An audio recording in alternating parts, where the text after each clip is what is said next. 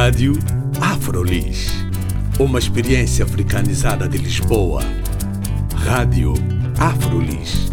O audioblog onde podem saber mais sobre afrodescendentes a viver em Lisboa. Visitem também a nossa página de Facebook, Rádio Afrolis. Olá, bem-vindos e bem-vindas à Rádio Afrolis. O meu nome é Carla Fernandes. Hoje vamos falar sobre bullying, um tema que preocupa muitas famílias e as famílias africanas às vezes ficam por fora destes temas. Vamos falar com Nelson Lima, que foi o coordenador do projeto Stop Bullying da Amnistia Internacional, mas atualmente tem uma outra atividade. Mas vamos conhecê-lo melhor e falar um pouco mais com o Nelson Lima.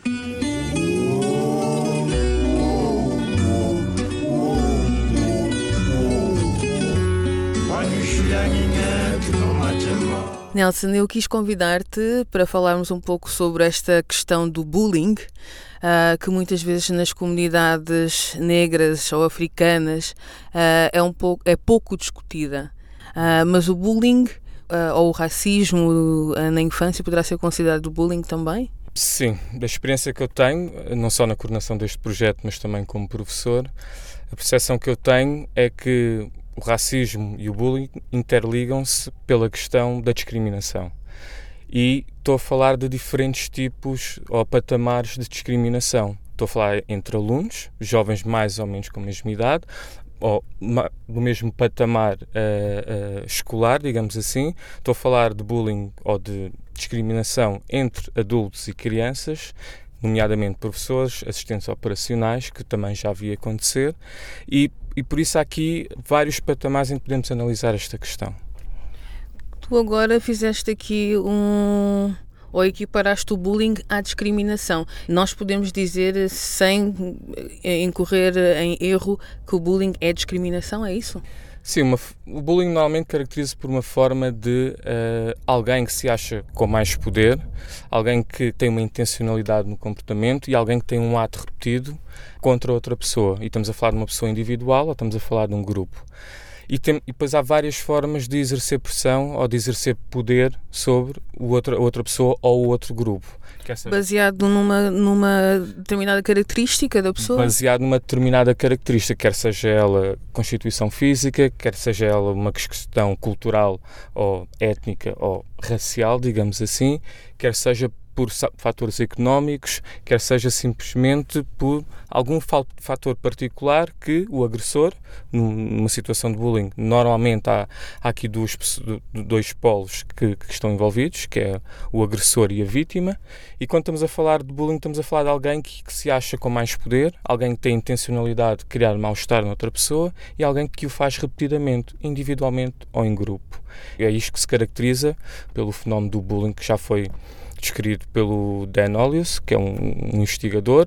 Em Portugal temos a Susana Carvalhosa, a doutora Susana Carvalhosa, que também tem trabalho feito nessa área, e normalmente são estas as características mais genéricas. existem outros aspectos particulares que também caracterizam este fenómeno. E eu quis especialmente falar sobre o bullying aqui na Afrolis, porque normalmente quando nós lemos artigos sobre esta questão, uh, centram-se em aspectos mais generalizados e não tanto na questão étnico-racial.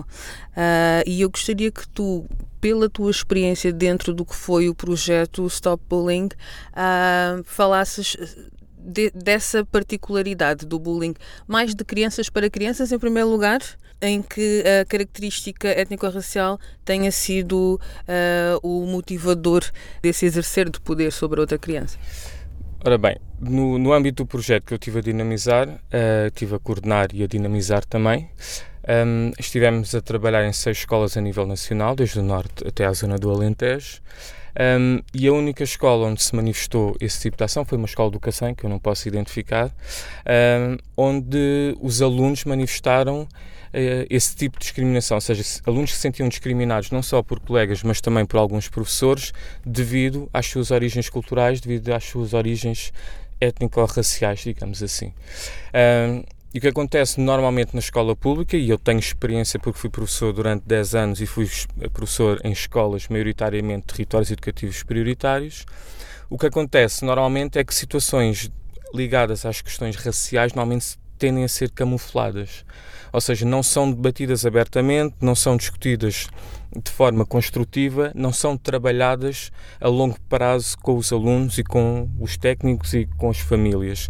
O que acontece é que é tudo muito pontual, é tudo muito sancionatório, ou seja, há uma, há uma situação, há um castigo e nada mais. Não há um trabalho envolvente, nem há um trabalho de preparação, um trabalho prévio, um trabalho diagnóstico que permita já salvaguardar este tipo de situações.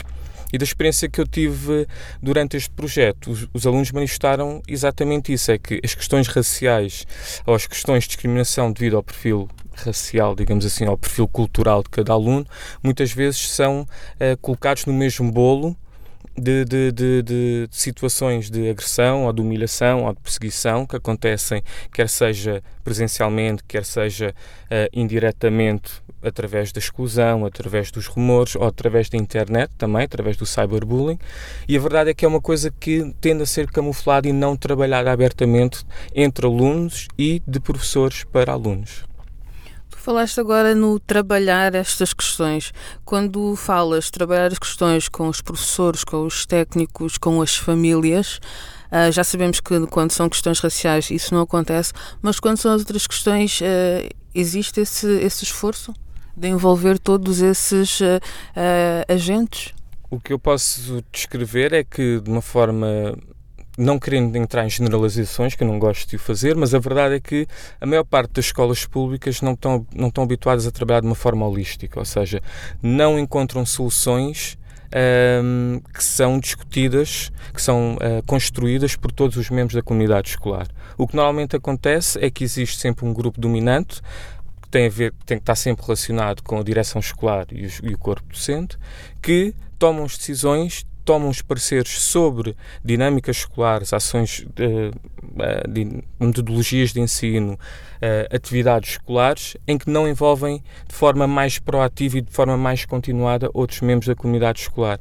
Este projeto, o Stop Bullying, que foi, que foi dinamizado durante dois anos, não só cá em Portugal, mas em outros quatro países europeus, trouxe esta uma abordagem também não é nova da amnistia, é, é uma, uma abordagem que um, vários estudos confirmam como sendo a mais participativa e a que revela melhores resultados. A par, se calhar, o, o exemplo mais direto que eu consigo encontrar e que é o mais significativo é o exemplo da Escola da Ponte, por exemplo, onde os alunos fazem parte de toda esta construção de conhecimento em que não há, não existem estes níveis de ensino declarados, existem sim capacidades e competências que que os alunos colocam de forma aberta uh, perante os adultos e que os adultos e, e, as equipas técnicas têm forma de envolver os alunos nos próprios conhecimentos que eles têm e nas suas próprias capacidades. Sim, mas o exemplo da escola da ponte é um, é um extremo, quer dizer, no, no, tipo de abordagem que eles têm, não é? Sim. Aí que espera-se que a mesma forma como eles educam, quer dizer, não tem níveis, não tem primeiro, segundo ano, essas coisas assim, é completamente diferente. Mas se olharmos para a estrutura que tu já estavas a descrever, a estrutura formal, formal do sistema de ensino, como é que depois, considerando que são, é só um grupo que tem o dizer uh, nestas questões, é, é, cabe a esse grupo tomar essas decisões, então? Seria essa a solução? A solução. Aqui, há aqui uma questão que também tem, tem, que, tem que se esclarecer. É? Aqui não há formas. Porque a grande questão do nosso sistema de ensino é que o nosso sistema de ensino está estruturado de uma forma tão formatada em que as escolas têm que ser iguais. A nível legislativo, não é isso que está definido de todo, mas na prática as escolas têm pouca margem para serem autónomas, têm pouca margem para definir o seu, a sua metodologia de ensino, têm pouca margem para uh, tentar introduzir novas metodologias, tentar introduzir novas formas de trabalhar com os alunos na sala de aula teoricamente isso tudo existe, mas na prática isso nunca acontece. Os professores continuam a utilizar a mesma metodologia de ensino de há 30 anos, continuam a ter as mesmas abordagens, muitas vezes de há 30 anos, e continuam a lidar com jovens e crianças que têm um perfil mais específico, não digo especial, é um perfil específico, e que não tentam chegar a esse perfil e não entendem que, ao chegarem a esse perfil, e nomeadamente com, com, com, quando estamos a falar em contextos sociais mais vulneráveis, quando se trabalha com um determinado perfil de alunos e com determinadas comunidades, é preciso que haja uma adequação daquilo que são as capacidades e as necessidades dessas comunidades e desses jovens com que eles colaboram. E isso raramente acontece. O que acontece é que todos os alunos têm que fazer o trabalho de casa, todos os alunos têm que ter o mesmo manual, todos os alunos têm que fazer o mesmo exercício, exatamente da mesma forma.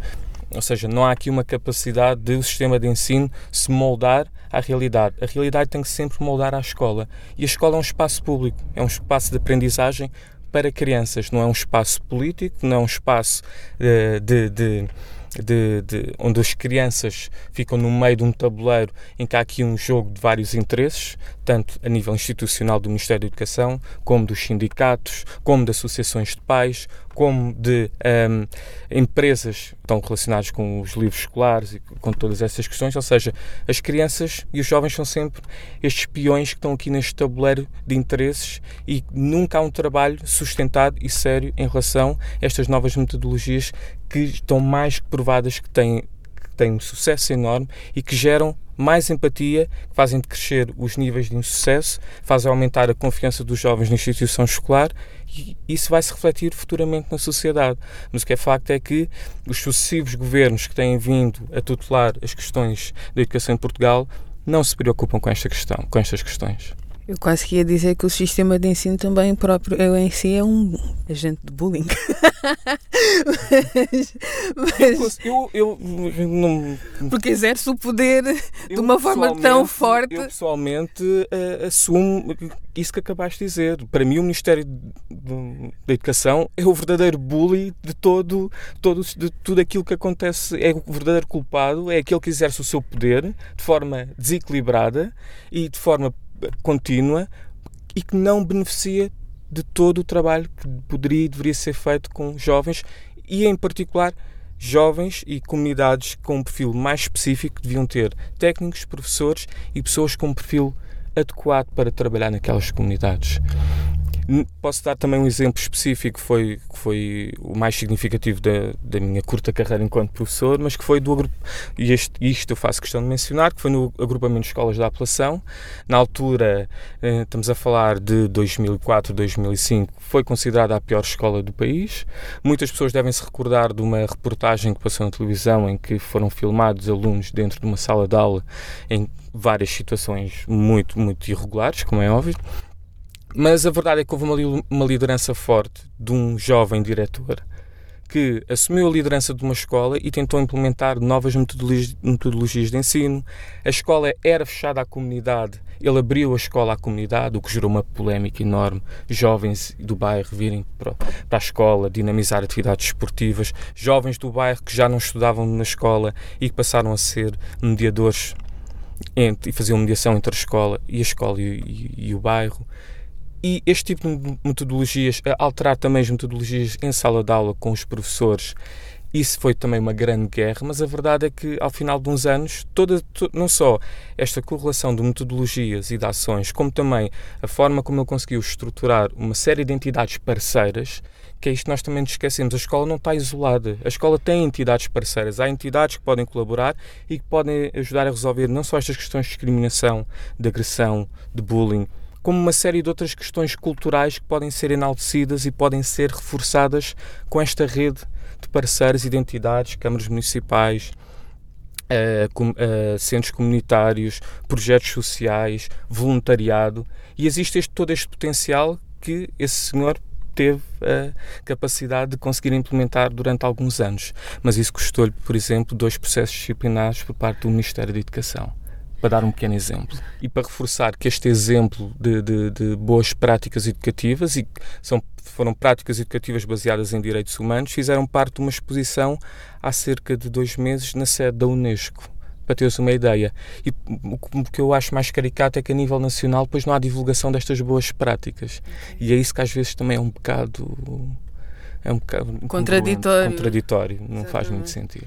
Ou seja, a teu ver, existe uh, toda uma rede de instituições e de ações que devem ser coordenadas para que eh, se crie um ambiente escolar propício para a intervenção contra o bullying, por exemplo.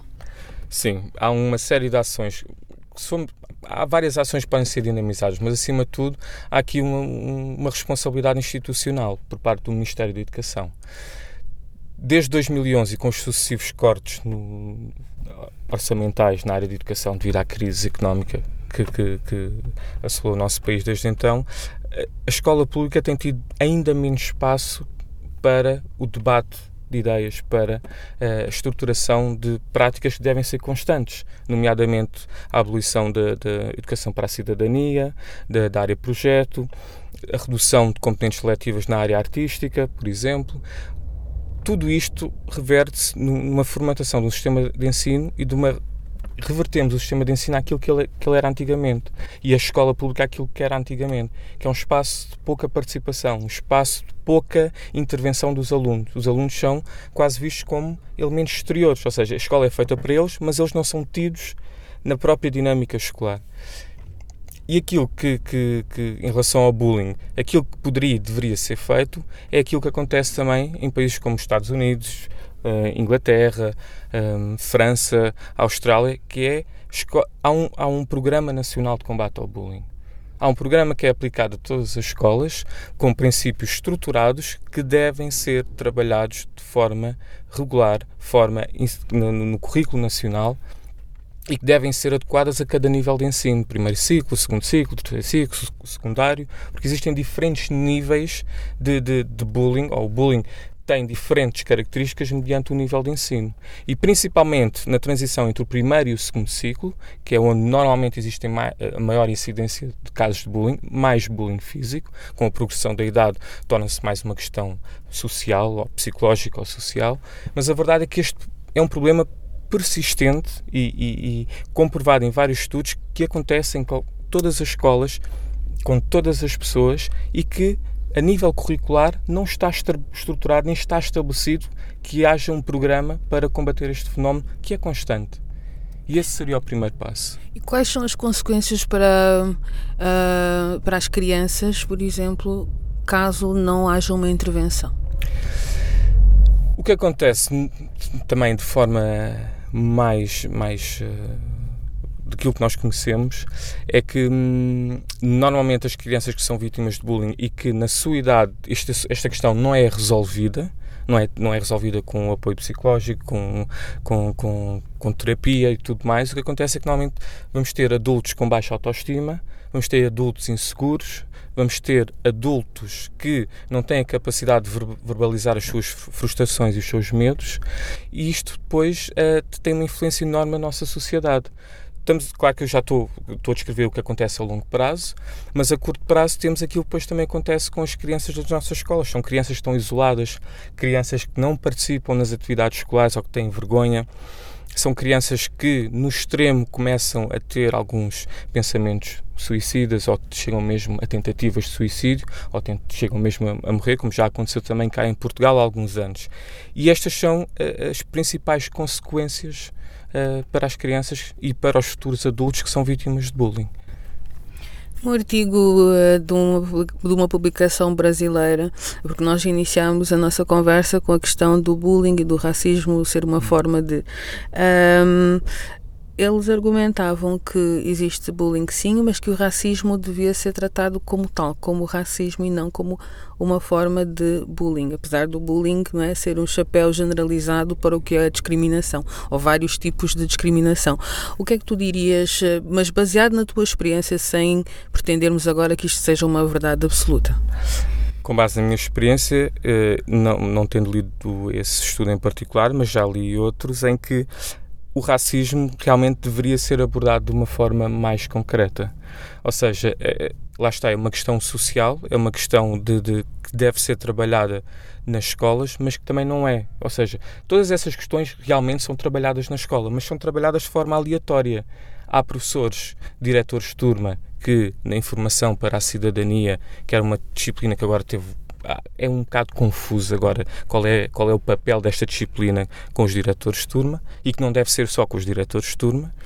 E a questão, estes, estes assuntos como a discriminação, o racismo, uh, o bullying, todas estas questões são trabalhadas de forma aleatória, nem sempre são trabalhadas. E quando são trabalhadas, normalmente é através do mesmo método expositivo: o racismo é isto, o racismo provoca isto, ou o racismo historicamente advém daqui, ou depois a parte histórica também é outra vertente curricular que nós Saltam-se alguma, algumas, saltaram-se alguns episódios, digamos assim, faltaram alguns episódios, mas é tudo assim muito pontual e muito direcionado para uma metodologia uh, uh, expositiva, ou seja, uh, parece que quase que dão, trabalham esses assuntos porque têm que trabalhar mas é muito à base destas questões positivas. Nunca partem, por exemplo, do racismo que existe na própria escola, nunca partem de casos específicos da própria escola. Isso é que é o mais preocupante, porque de modelo expositivo, os jovens não tendem a, a apreender ou, ou, ou, a reconhecer realmente o que é o racismo nas suas várias vertentes não é? Porque continuam com as mesmas piadas, continuam com as mesmas observações que acham que não é racismo e estão a ser racistas. E depois, mais tarde, ainda vão ser mais, provavelmente, porque nunca acham que estão a ser racistas com os comentários que fazem.